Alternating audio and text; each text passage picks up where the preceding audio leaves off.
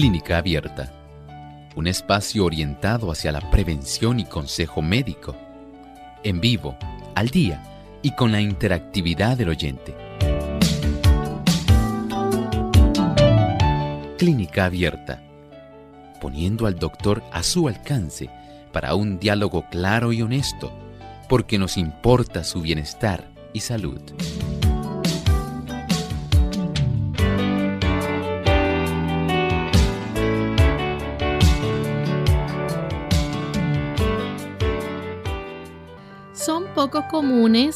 Y se desarrollan cuando hay muchas células benignas no cancerosas.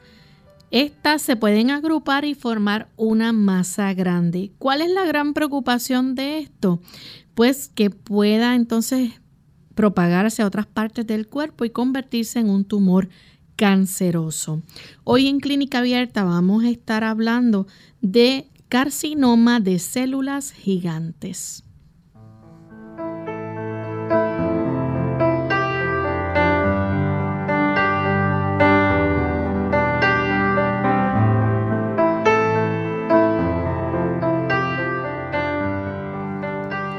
Un saludo muy especial a nuestros amigos de Clínica Abierta. Nos sentimos contentos nuevamente de tener esta oportunidad para compartir con cada uno de ustedes porque nos importa su bienestar y salud.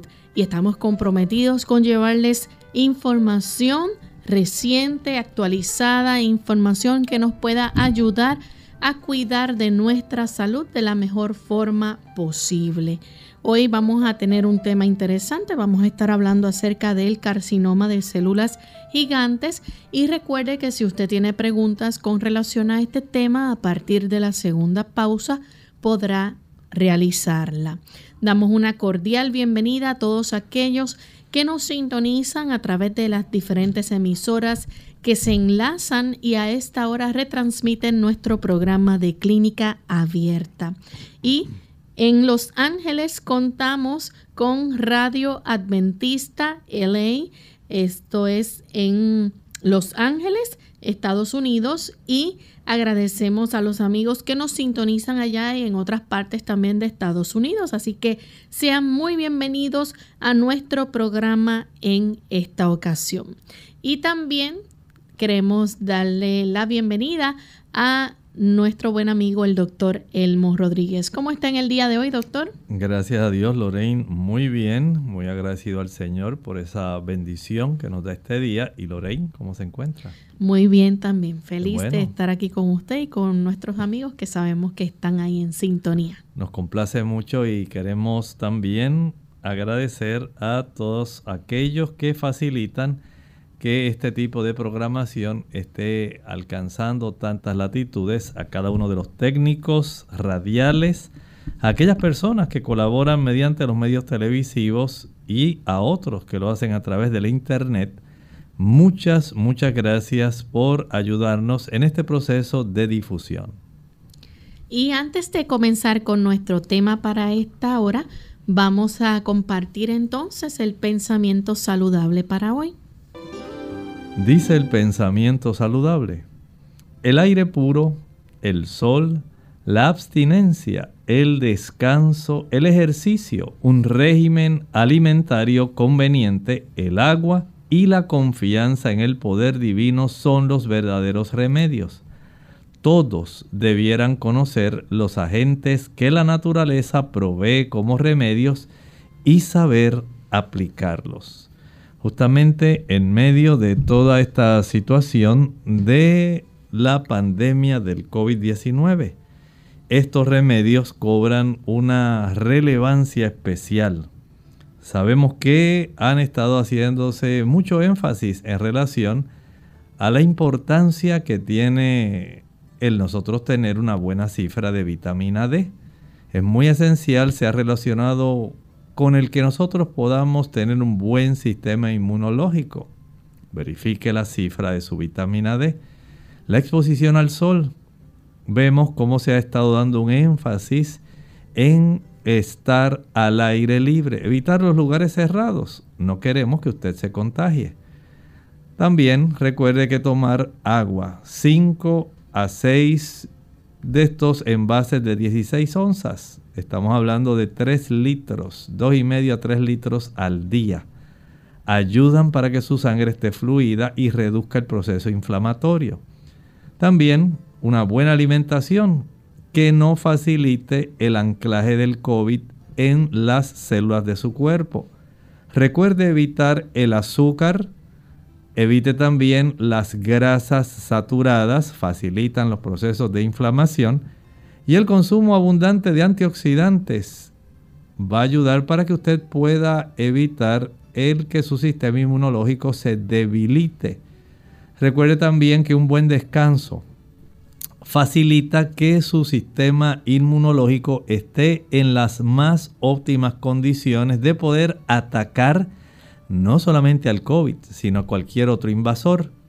El evitar aquellos alimentos y productos e incluso hasta prácticas que pudieran debilitar nuestro sistema inmunológico es esencial. Evite el café, evite el consumo del alcohol, Evite el tabaco. Son sustancias que debilitan su sistema inmunológico y lo hacen más propenso a adquirir el COVID. Y no olvide la confianza en el poder de Dios. ¿Sí? Esa confianza en el poder divino es sumamente esencial. Recuerde que así como el ejercicio ayuda para que usted tenga un buen sistema inmunológico, el ejercitar la fe en Dios le ayudará porque Dios es el médico que está a cargo de nuestra salud, el que nos vigila. Él desea que tengamos salud y que todo vaya en prosperidad. Bien, y con esto en mente vamos entonces a dar inicio al tema para el día de hoy. Y esta condición o este, eh, esta situación, ¿verdad? Cuando hablamos de tumor de células gigantes de eh, hueso y de tejido blando también se conoce con otros nombres médicos, doctor. Así es, hay varios términos. Por ejemplo, algunas personas lo podrán conocer como tumor de células gigantes de hueso. Hay una palabra muy común en el ambiente médico, se llama osteoclastoma. También se le puede conocer como tumor de células gigantes de tejido blando otro término pudiera ser tumor de células gigantes de la vaina del tendón, porque hay también una tendencia a aparecer especialmente en la proximidad de la rodilla. Tumor de células gigantes tenosinoviales. Esto tiene que ver con precisamente el tendón y la sinovia, un tejido especial que tenemos ahí que envuelve esa área cerca de la articulación de la rodilla, tumor de células gigantes tenosinoviales difuso y tenosinovitis nodular. Y la gente se estará preguntando entonces en esta hora, ¿verdad? ¿Qué, ¿Qué, son esos tumores de células gigantes? Miren, este es un tipo de tumor que cuando se desarrollan generalmente son células benignas. Este tipo de tumor es muy poco común.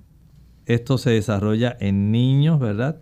Pero también hay que entender que aunque son células benignas que no son cancerosas, al agruparse van a formar una masa grande. Y la preocupación en el caso de estos tumores de células gigantes es que ellos pueden propagarse a otras partes del cuerpo y entonces ahora sí viene un gran problema, Lorraine. Cuando este tumor se va a otras partes del cuerpo, ¿saben lo que ocurre? Se convierte en tumor canceroso. Aunque de inicio, como dijimos, es un tipo de tumor de células benignas, una vez se propaga, que se va a la distancia, entonces la situación cambia. Esto entonces va a facilitar que lejos ya de ser un tumor benigno, aunque sea así aparatoso, que usted se asombre, ¿verdad? Por el tamaño, entonces va a convertirse en maligno. Doctor, ¿y estos tumores eh, dónde suelen formarse? Estamos aquí eh, escuchando, ¿verdad? Que una de las formas en que se conoce su, su descripción o su título, ¿verdad? Es como células gigantes de hueso. ¿Es que se forman en el hueso? Sí, miren, precisamente podemos decir que se forman en los huesos y la mayor parte de las veces se van a estar eh, localizando en la zona de la rodilla, pero, escuchen bien, no es exclusivamente de la zona de la rodilla. Adivinen en qué otras partes pueden también ellos desarrollarse. Pues miren, por la proximidad se pueden desarrollar en los huesos de las piernas, pueden también desarrollarse, como vimos, en los brazos. Recuerden que ellos no solamente se van a estar desarrollando en una zona específica, ellos pueden metastizar y al hacerlo entonces ya el asunto cambia. Y además entonces de desarrollarse en esa zona ósea, especialmente en la zona de la rodilla, vamos a tener entonces que puede desarrollarse en las piernas, brazos, esternón y la zona pélvica. Observen bien entonces qué importancia tiene que nosotros podamos tener este conocimiento y mucho más cuando nosotros pensamos que este tipo de tumor puede desarrollarse precisamente en una edad tan tierna como ocurre en los niños. Y por eso queremos en esta ocasión que usted pueda tener esta información, porque aun cuando este tumor es poco común, la forma como se presenta, como se desarrolla, y especialmente en una articulación tan prominente e importante como la de la rodilla, especialmente en un niño, puede esto preocupar sobremanera a cualquier padre. Vamos a hacer nuestra primera pausa y cuando regresemos entonces vamos a seguir hablando de este interesante tema, así que no se vayan.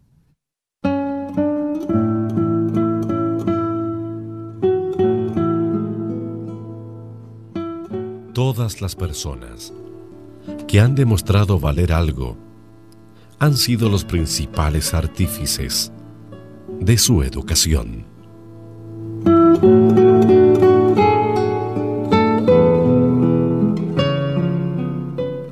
El cáncer cervical puede ser prevenido. Hola, soy Gaby Zabalúa Godard en la edición de hoy de Segunda Juventud en la Radio, auspiciada por AARP. La mera mención de la palabra cáncer es suficiente para sentir escalofrío. Y si nos referimos concretamente al crecimiento maligno que ocurre en el cuello uterino llamado cáncer cervical, sabemos que puede convertirse en una de las peores pesadillas de la mujer. A pesar de la creencia generalizada de que este tipo de mal ataca repentinamente y sin previo aviso, está comprobado que el cáncer cervical comienza en algunas células para gradualmente crecer en tamaño durante un espacio de tiempo prolongado. Por eso, realizar el examen regular es crucial para detectarlo precozmente. Entre los primeros estudios a realizarse para prevenir el cáncer cervical está la exploración pélvica y el Papa Nicolao, que el médico efectúa para detectar anomalías. Si por alguna razón se necesita ampliar la investigación, el siguiente paso es la colonoscopía, que no es otra cosa que la utilización de un instrumento parecido a un microscopio para mirar de cerca el cuello del útero. Durante este procedimiento es posible que el médico retire una pequeña cantidad de tejido para ser examinado por un patólogo. Este procedimiento se llama biopsia. Si todo lo anterior aún no permite un diagnóstico preciso, el doctor puede entonces recurrir a una conización cervical para revisar el tejido más profundo. El patrocinio de AARP hace posible nuestro programa. Para más información visite aarpsegundajuventud.org.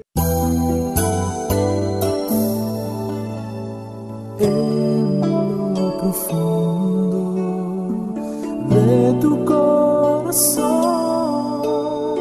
sientes que la vida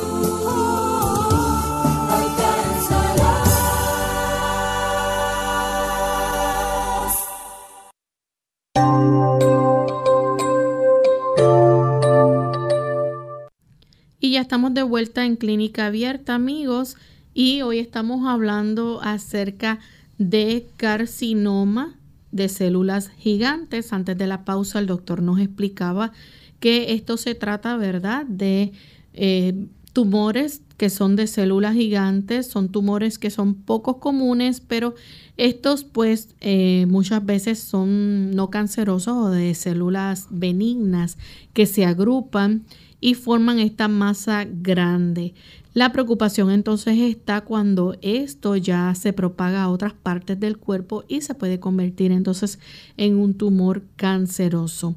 También el doctor nos habló antes de la pausa cómo estos pueden formarse en los huesos y eh, específicamente en ciertas áreas, la mayoría de las veces en la rodilla. ¿Es así, doctor? Así es, y lamentablemente, Lorraine, aunque esto ocurre en esa área, puede ocurrir también que aparezca, por ejemplo, en áreas, digamos, como las costillas. Es común que esto se pueda desarrollar en huesos planos. Puede también desarrollarse en el área del esternón, que esto es otro lugar como estábamos hablando. Puede ocurrir en la zona pélvica y aun cuando es frecuente, eh, aún, digamos, corrijo, aun cuando es un tumor poco frecuente y ocurre también en niños, en el adulto tiende a ocurrir este tumor más o menos, eh, o se tiene una mayor frecuencia entre las edades de los 20 y los 40 años. Eh, digamos que ya a esa edad, pues por supuesto un adulto tiene un crecimiento esqueletal completo. Lamentablemente en los niños cuando esto se desarrolla, ellos no han llegado a ese desarrollo de su sistema esquelético completo, pero puede desarrollarse en ellos. Así que tenemos este tipo de situación que pues lamentablemente puede afectar áreas donde ya el desarrollo del sistema óseo, digamos en el aspecto lineal de crecimiento, entre los 20 y los 40 años prácticamente un adulto lo completó.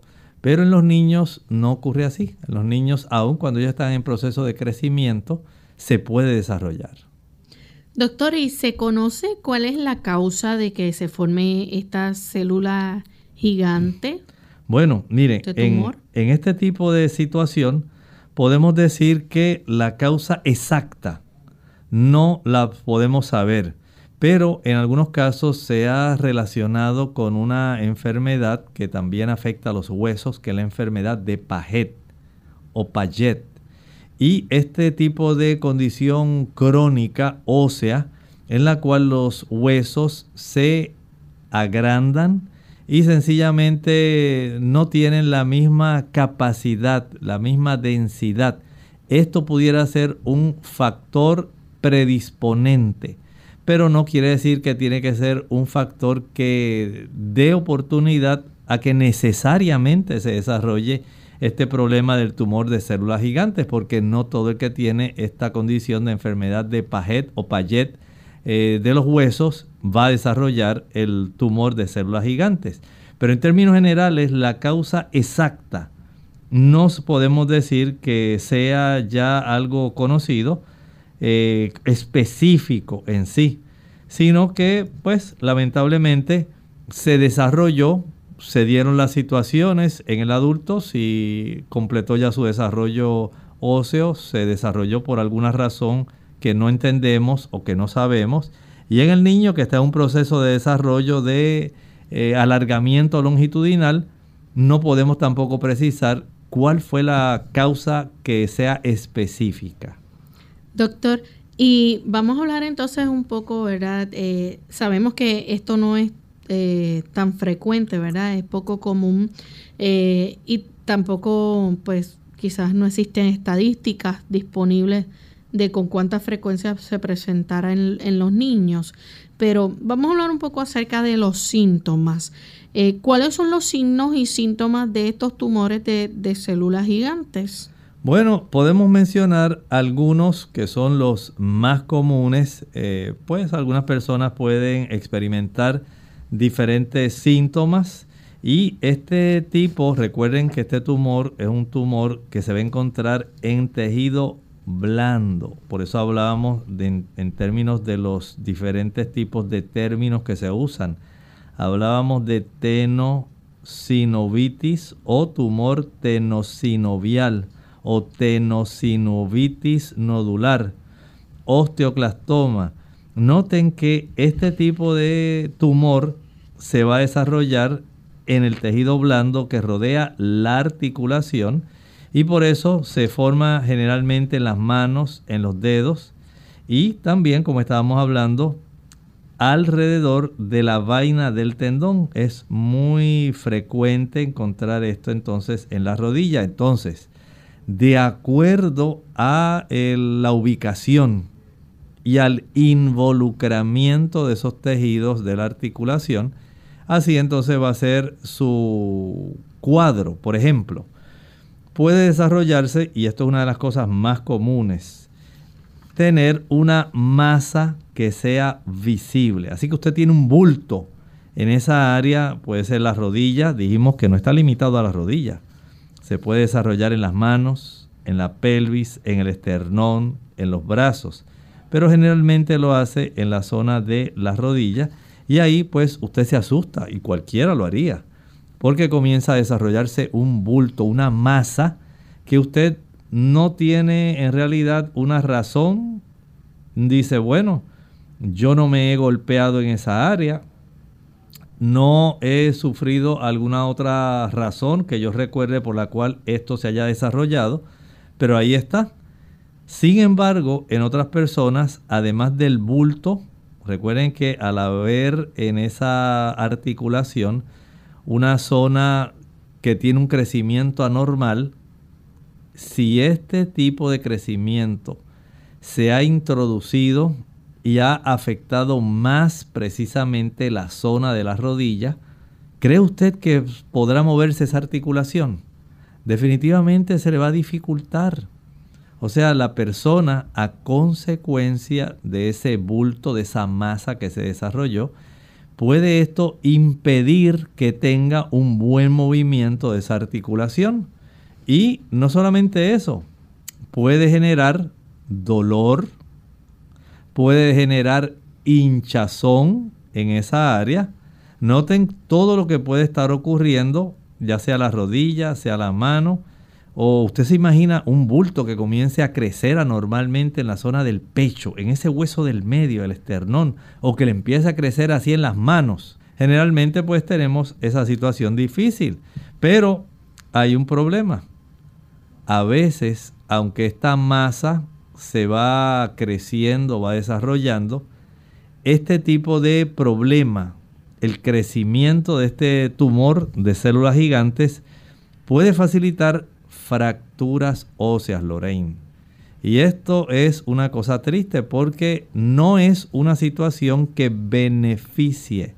Estamos hablando de huesos rotos. Exactamente. Estamos entonces hablando de una situación que va a estar eh, literalmente afectando la capacidad que tiene una persona de hacer movimiento con alguna articulación, mucho más, usted se imagina, eh, digamos, un adulto joven de 30 años, que le aparezca esta masa en la zona de su rodilla y él diga, bueno, pero es que yo no sé por qué esto me apareció, por qué tengo esta situación, no puedo mover mi rodilla, me duele, tengo ese abultamiento, no me he dado ningún golpe, y lamentablemente, pues ahora me han diagnosticado mediante una radiografía que sufrí una fractura en esa área y yo ni siquiera me había dado un golpe fuerte como para que eso ocurriera.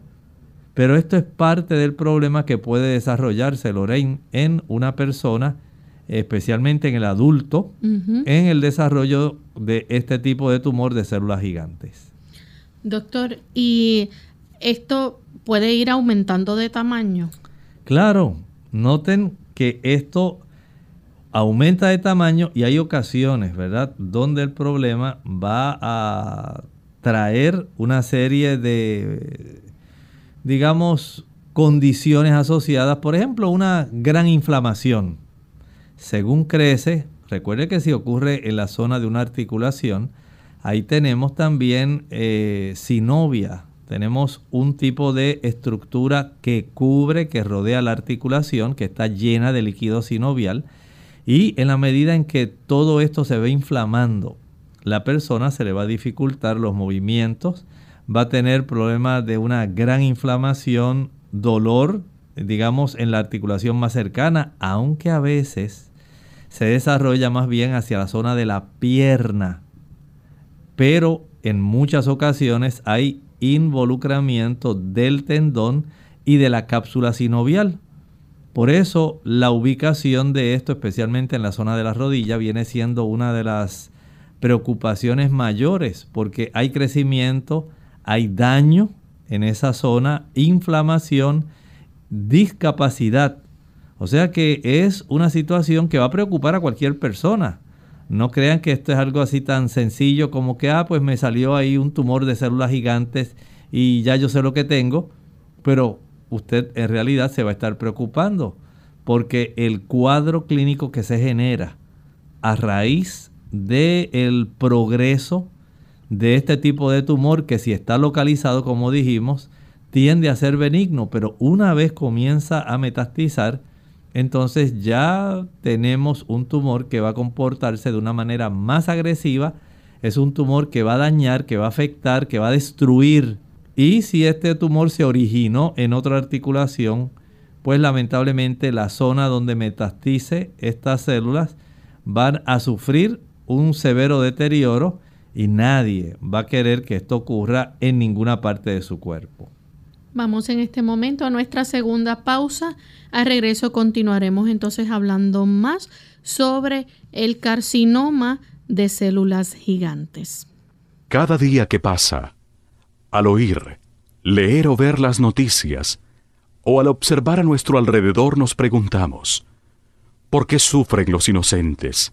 ¿Por qué tenía que morir fulano o sutano? Son preguntas que todos nos hemos formulado y que gracias a Dios su palabra tiene la respuesta. Aunque suceden muchas desgracias cada día, podemos estar seguros que nuestro Creador y Redentor dirige los destinos de nuestro mundo y que muy pronto esta terrible pesadilla pasará. Busquemos hoy en las Sagradas Escrituras las respuestas a nuestras interrogantes. Estudie la Biblia hoy. Un mensaje de esta tu emisora amiga.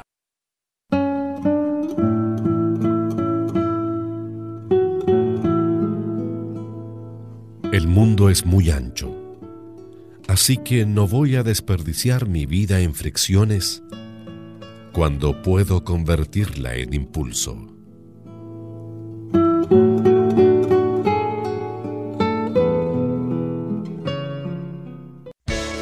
Unidos con un propósito, tu bienestar y salud.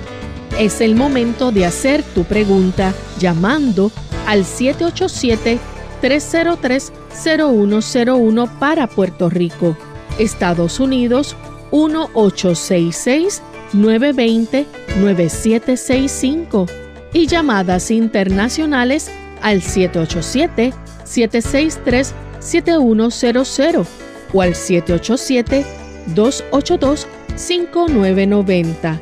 Clínica Abierta, trabajando para ti. Clínica Abierta. Ya estamos de regreso en Clínica Abierta, amigos. Continuamos hablando acerca de el carcinoma de células gigantes o tumor de células gigantes de hueso y de tejido blando. Y antes de la pausa, el doctor compartía con nosotros, ¿verdad? Esos signos o síntomas que vamos a ver eh, a la, en el paciente que está padeciendo este carcinoma. Vemos que puede padecer de hueso roto, puede ver un bulto en el lugar del tumor, puede tener dificultad para mover esa articulación y dolor e hinchazón en las articulaciones. En el caso de los niños, ¿puede haber entonces alguna diferencia en cuanto a los síntomas, doctor? Sí, pudiera haber algún tipo de diferencia. Eh, a veces al principio no causan dolor necesariamente, pero a medida que el tumor aumenta de tamaño, por ejemplo, podemos tener un bulto, ¿verdad? En esta zona del tumor podemos tener la hinchazón y el dolor. Noten entonces que aun cuando el niño está en una etapa de crecimiento y eh, no ha logrado una consolidación total de su sistema óseo, no ha terminado el proceso de alargamiento, entonces sí podemos decir que habría un gran problema porque de una u otra forma este tipo de tumor va a estar generando un gran problema que a ningún padre le gustaría ver en un niño. Bulto, una masa en esa zona, eh, en este área, pues se va a observar la hinchazón, el dolor y por supuesto hay que tratar de atender la situación lo antes posible. Entonces, pues vamos a hablar de cómo es que entonces se diagnostica, ¿verdad? Este carcinoma o este tumor de células gigantes. Bueno, además de todo lo que hay que hacer cuando usted va a un médico por una situación que le hace un historial completo, eh, se le pregunta toda su ficha clínica, desde cuándo empezó el tumor a crecer, eh, qué usted ha observado cuánto tiempo ha evolucionado, se acompaña este dolor, de hinchazón, de limitación del movimiento. Entonces, por supuesto, el médico puede incluir, por ejemplo, una biopsia. La biopsia se le va a probar una muestra, ¿verdad?, de tejido de esa zona del tumor. Se remueve del cuerpo, se examina bajo un microscopio para determinar si hay en este tipo de cáncer algún otro tipo de células anormales. Recuerden que aun cuando es un tumor de células gigantes, generalmente en la zona inicial donde se origina, tiende a ser benigno. Pero recuerde que metastiza y entonces sí hay este tipo de cambio a células malignas. Por lo tanto, el análisis del tejido óseo va a determinar si el bultito que, del cual se biopsió es células que son benignas o anormales. Doctor, y esto me lleva entonces a pensar en otra pregunta. Esto se puede, ese, ese bulto se puede confundir con algún otro tipo de eh, señal de otra condición. Pudiera ocurrir, pero digamos ahí el hacer exámenes como por ejemplo, digamos un PET scan, un tipo de imágenes especializadas, gamografía, para saber cómo se encuentra esa zona ósea. Ahí eso nos podría dar una buena idea. Si hay lesiones que son líticas, donde se está rompiendo, se está destruyendo hueso. Si es sencillamente un hallazgo donde es un bulto, como decía Lorraine, eh, que en realidad no tiene que ver nada con algún daño en sí y que pudiera ser una variante del crecimiento. Pero cuando se hacen estas gamografías, pudiera esto ayudar a determinar si en realidad hay otra enfermedad, si es el tumor, y saber la causa del dolor eh, de hueso, porque esto molesta, o la inflamación que se ha generado. Hay otra forma también de diagnosticarlo y es quizás llevando a cabo algún tipo de eh, radioimagen o eh, nuclear, ¿verdad? Algún tipo de prueba de imágenes nucleares. Exactamente, sí. No solamente eh, la gamografía, el PET scan, sino también algo sencillo que es lo que pienso que muchos médicos harían inicialmente, radiografías de esa extremidad, si es en la mano, si es en la zona del esternón, si es en la zona de la rodilla. una radiografía sencilla pudiera ayudar para que podamos saber cuán involucrados pudieran estar los huesos o el tejido alrededor en la cercanía del problema. Así que tengan eso en mente porque a veces uno puede comenzar por este tipo de mm, imágenes que son más comunes y de acuerdo a los hallazgos, entonces ir a estos otros tipos de estudios más especializados. Aunque, Lorraine, si es un médico eh, que tiene ya mucho, mucho tiempo de conocimiento, y tiene mucha maña, a veces dice, no, vamos a ir directamente porque este tipo de articulación la noto demasiado agrandada. hay mucho dolor, mucha limitación, vamos a ordenar de una vez una gamografía para determinar o imágenes de resonancia, pero el tipo de gamografía nos ayuda mucho en esto. Tenemos a Mercedes que llama de la República Dominicana. Mercedes, escuchamos su pregunta. Bienvenida. Sí, buenos días, gracias. Doctor, quiero que me dé seguimiento a este problema que se me presenta. Le dije la otra vez que tenía eh, sangre en la orina. Y la, en la orina y en la parte baja de la espalda también molestia. Se me hizo una, una tomografía y yo vi algo raro ahí. Dice presencia de calcificación en paredes de la arteria ilíaca izquierda. ¿Qué usted cree que puede ser? Gracias. Mire, está interesante, pero queremos hoy reservar el espacio para tratar de contestar preguntas que estén más afines al tema, pero esa que usted está haciendo está muy interesante y con mucho gusto se la vamos a explicar. Llámenos mañana.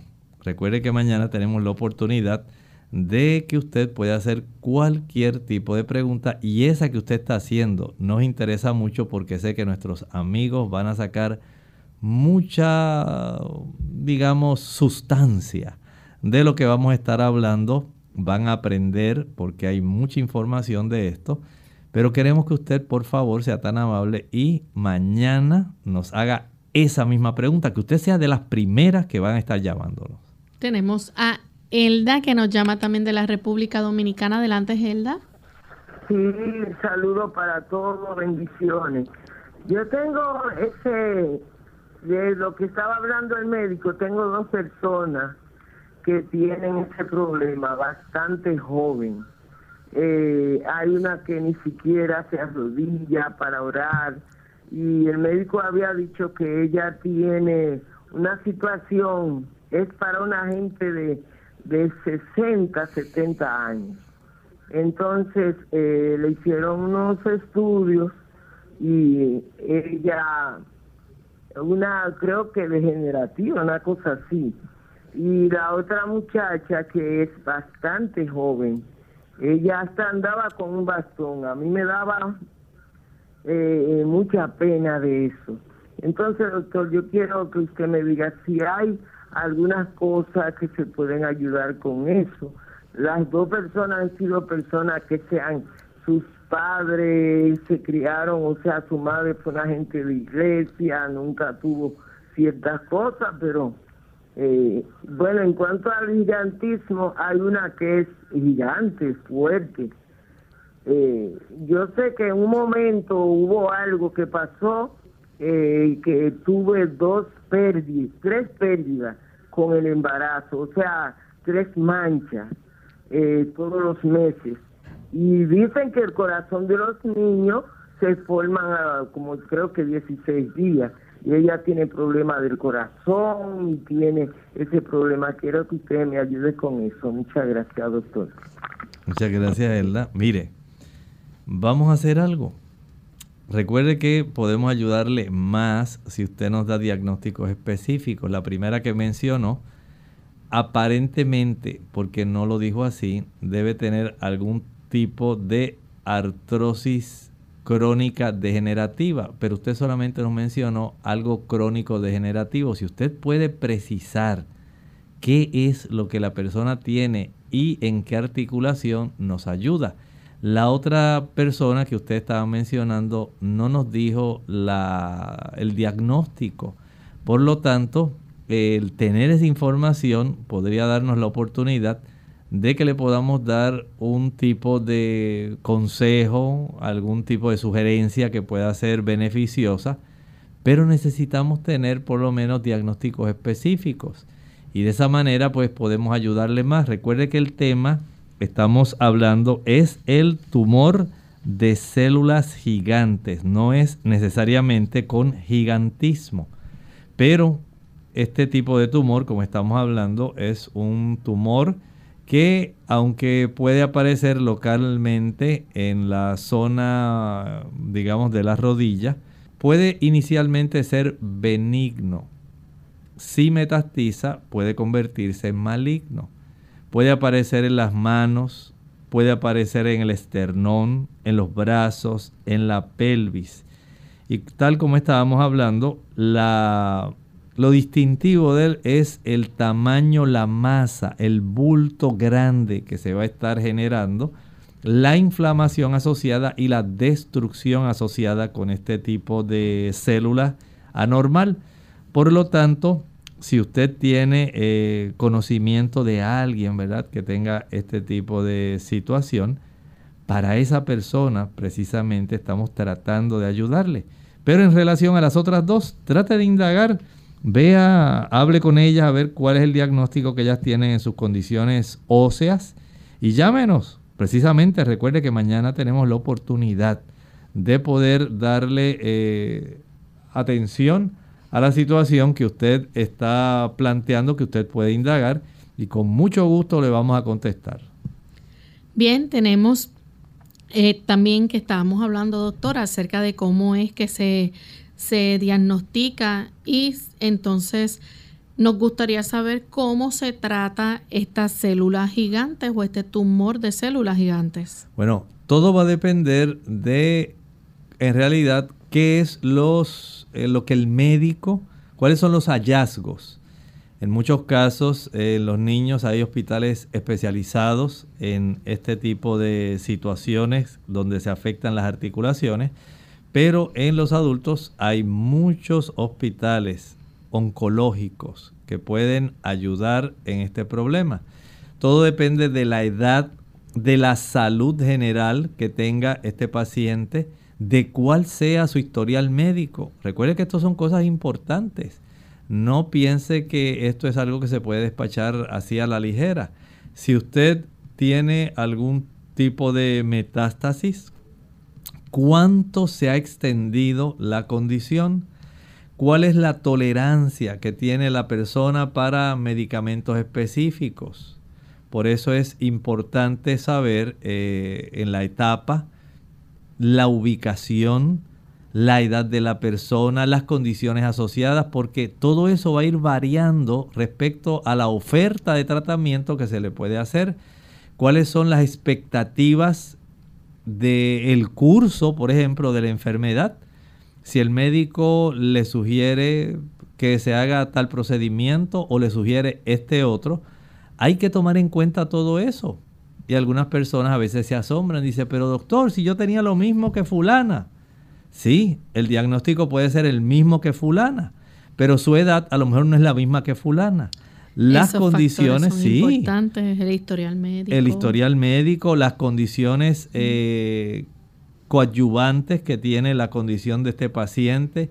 Eh, si esta persona, pues ya es una persona muy adulta y el médico le dice, mira, a esa edad, pues no es conveniente que se le haga este tratamiento, se le debe hacer este otro. Si es un niño, ah, pues es más conveniente que se empiece por acá, que se le haga esta biopsia, que se haga de esta otra forma tenemos que entender que aunque sí pudieran haber diagnósticos parecidos, no necesariamente en todo el mundo el tratamiento va a ser el mismo. Y por lo tanto, si a esto le añadimos que el médico entonces le pregunta, especialmente al adulto, cuál es el tipo de tratamiento de su preferencia, de todo lo que hemos hablado. Entonces aquí ya entra otro factor.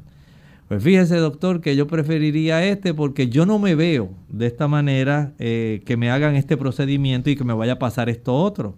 Y yo prefiero estar en esta otra situación, aunque pudiera ser para mí un poco más difícil. Porque a veces si es cirugía necesitaría luego terapias, por ejemplo. Sí, piense en una persona, por ejemplo, que le digan que para evitar que el daño sea mayor, le digan, tiene que sufrir una amputación.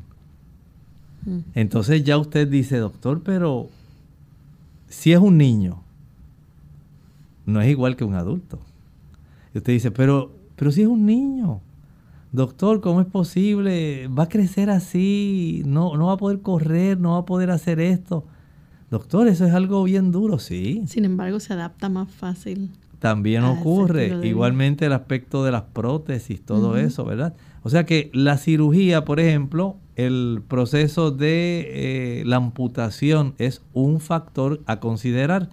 No es el único tratamiento, pero es una de las opciones de acuerdo a la malignidad. Recuerde que hay cosas que uno no quisiera que ocurrieran, pero hay cosas que hay que enfrentarlas porque el no hacerlo puede ser mucho peor. Si hay que hacer, por ejemplo, Lorraine, un trasplante óseo, esto hay que considerarlo, depende de la edad de la persona, depende de la ubicación del tumor, de cuánto daño haya hecho, si está en una extremidad de un hueso o está en el medio. Por ejemplo, una persona ya mayor es bastante riesgoso, por ejemplo, decir una persona de 90 años tener que operarla de una situación así. Así es, y un trasplante en estas personas, cuánto tal vez el cuerpo pueda aceptarlo. ¿Está esa persona saludable, lista para recibir ese trasplante? Y la o reacción no? a los medicamentos. Exactamente, por eso todo esto puede ser una cosa que hay que tomar en cuenta. Por otro lado, piensen en este otro aspecto, la reconstrucción del hueso. La persona está dispuesta a someterse a un proceso reconstructivo o sencillamente dice, no, no, doctor, mire, yo no quiero pasar por ese proceso, a mí mejor yo prefiero que me amputen la pierna. Olvídese de la rodilla, olvídese de, la... No, a mí vamos a salir de este problema, yo no quiero seguir con esto, prefiero estar en una silla de ruedas, pero no someterme a este proceso de, digamos, de reconstrucción ósea, cuántos trasplantes me van a hacer, eh, cuántas operaciones voy a tener que enfrentar para tener, mm, básicamente, conservar mi articulación. Entonces son cosas que hay que poder tener. Otro que hay que considerar, Lorraine, por ejemplo, es la- el aspecto de la terapia física. Si esta persona dice, ay doctor, mire, yo me he sometido a esta cirugía y qué bueno, pero ahora tengo que volver a aprender a caminar. No tengo la fuerza que yo tenía antes en mis rodillas. Yo agradezco que se me haya salvado la articulación. Pero doctor, qué difícil ya a esta edad tener que volver otra vez a tratar de ganar la fuerza suficiente, la coordinación, para yo poder caminar adecuadamente. Y todo esto es importante. Y, por supuesto, el que a usted le digan, bueno, hay que someterlo, como estaba hablando Lorraine hace un momentito, a una cirugía para quitar el tumor y quitar cualquier daño que ese tumor haya producido en esa extremidad. Vean que en este tipo de situación, hablando de este tumor de células gigantes, ¿sabían ustedes que el tratamiento estándar para los tumores de células gigantes incluye la cirugía para nosotros poder ahora eh, tener la mayor oportunidad de extraer la mayor cantidad del tumor posible y, por supuesto, volver al proceso de la reconstrucción de ese hueso si así fuera necesario. Vean que para esto entonces usted tiene que tener eh, la oportunidad de ser vista por un cirujano especialista, puede ser un ortopedista especializado en oncología, que le pueda ayudar para que él pueda delinear un tratamiento a corto y largo plazo y que sea capaz de presentarle a la persona las opciones que pudieran ocurrir si la persona se decide por la condición que esa persona padece, por tal opción o si no decide esa, lo que va a ocurrir si desea la otra opción. Entonces ya aquí eh, usted, como se dará cuenta, notará que hay una diversidad de opciones dependiendo de, como estábamos hablando, la ubicación, la edad, las condiciones que tenga eh, concomitantemente este paciente, eh, qué otros tipos de tratamientos está recibiendo, si hay metástasis o no, cuánto daño se ha producido. Todo este tipo de situación, el, en qué trabaja la persona, si es un niño, si es un adulto. Entonces, la cirugía en este aspecto constituye dentro de las opciones, digamos, el tratamiento estándar para este tipo de tumor. Doctor, ¿y qué pasa, por ejemplo, si no se puede extraer ese tumor con una cirugía? ¿Qué alternativa tiene entonces el paciente? Bueno, en ese otro ángulo, actualmente se están utilizando medicamentos mucho más nuevos, como por ejemplo el denosumab. Esta es una alternativa. Así que ya aquí tenemos que no solamente la cirugía, especialmente si no se puede extraer el tumor, es que se recurre a esto o también la radioterapia. Aquí se puede utilizar en aquellos casos en que no se recomienda una cirugía o sencillamente que este tipo de cirugía no sea posible. Vea usted cómo hay entonces en este aspecto varias consideraciones. Y esto, por ejemplo, lo adaptamos a este tumor de células gigantes, pero si usted viene a ver, básicamente es el tipo de dinámica que se genera especialmente con el paciente que es un paciente oncológico. Es un paciente que hay que tenerle varias opciones. Hay que tener una gama de alternativas porque el paciente va a decir, doctor, pero si no quiero eso. Doctor, pero ¿y qué ocurre si hago esto otro? Y si yo mejor, si tratamos primero esto y después hacemos esto otro. Son opciones que el médico va a tener a su alcance y por supuesto el médico le va a contestar de acuerdo a la experiencia que él tiene, de acuerdo a este tipo de, digamos, de situación que él está viendo, eh, que es la tendencia que tiene el paciente también a tener una preferencia. Y eh, todo esto hay que tomarlo en cuenta, por eso es que todo el mundo no va a tener un tratamiento que sea igual. A pesar de que el diagnóstico en algunos casos pueda ser similar, todo el mundo no va a enfrentar igual porque todo el mundo ve las cosas de manera diferente, pero el médico tiene la opción de brindarle a usted varias alternativas dentro de su situación peculiar. Doctor, y siendo que los tumores de células gigantes está ese riesgo, ¿verdad? Y esa preocupación de que se pueda propagar a otras partes del cuerpo. Esto puede poner en riesgo al paciente, por ejemplo, en términos de que, digamos, que se corra al pulmón. Sí, o sea, esto es una realidad. Puede ocurrir una metástasis hacia la zona pulmonar. Así que en ese aspecto, lo que el médico le va a decir es, mire, Comprendo su preocupación, comprendo que usted eh, no quisiera, por ejemplo, una amputación, pero tenemos un gran riesgo. Si no se hace este tipo de cirugía eh, lo antes posible, la probabilidad alta de que este tipo de tumor pueda ahora metastizar y producir un daño en la zona pulmonar es alta. Por lo tanto, la importancia de comenzar un tratamiento lo antes posible, Lorraine, va a ser básicamente una de esas, eh, digamos, iniciativas que el médico va a estar tratando de enfatizarle a este paciente para que el paciente se dé cuenta. A veces el paciente no tiene idea de la gravedad de su situación.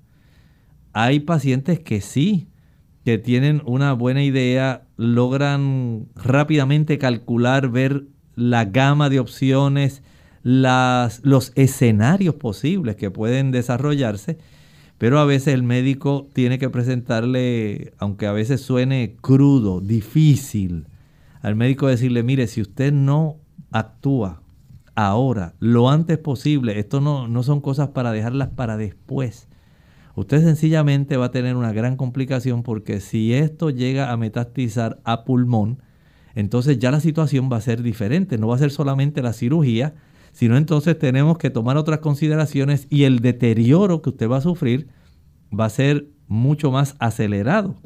Por lo tanto, hay que tomar esto en cuenta.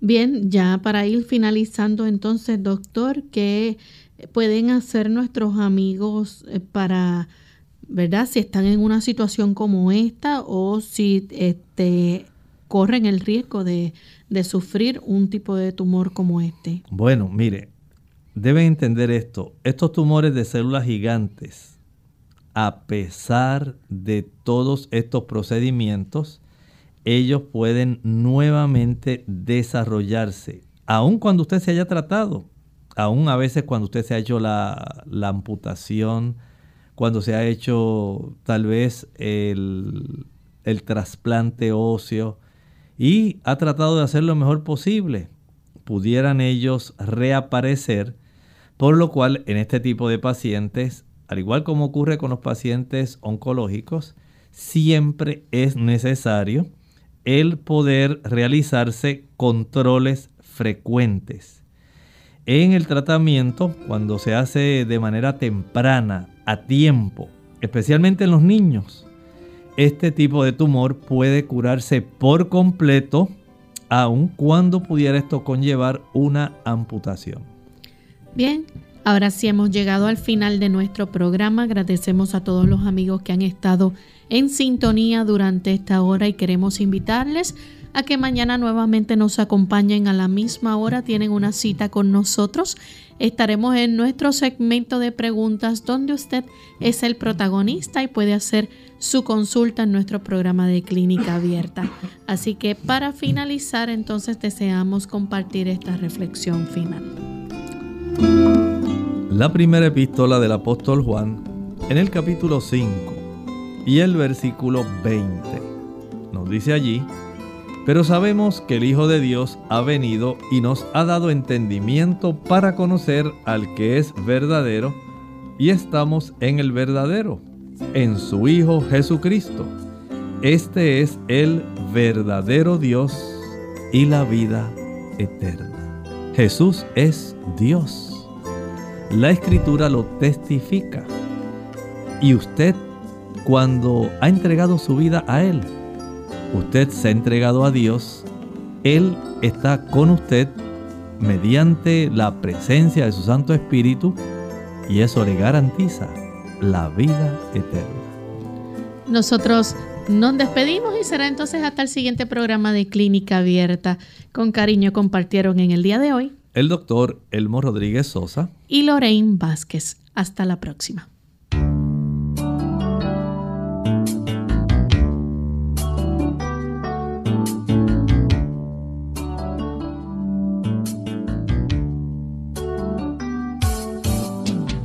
Abierta. No es nuestra intención sustituir el diagnóstico médico. Antes de poner en práctica cualquier consejo brindado en este programa, usted debe consultar con su médico. Hasta la próxima.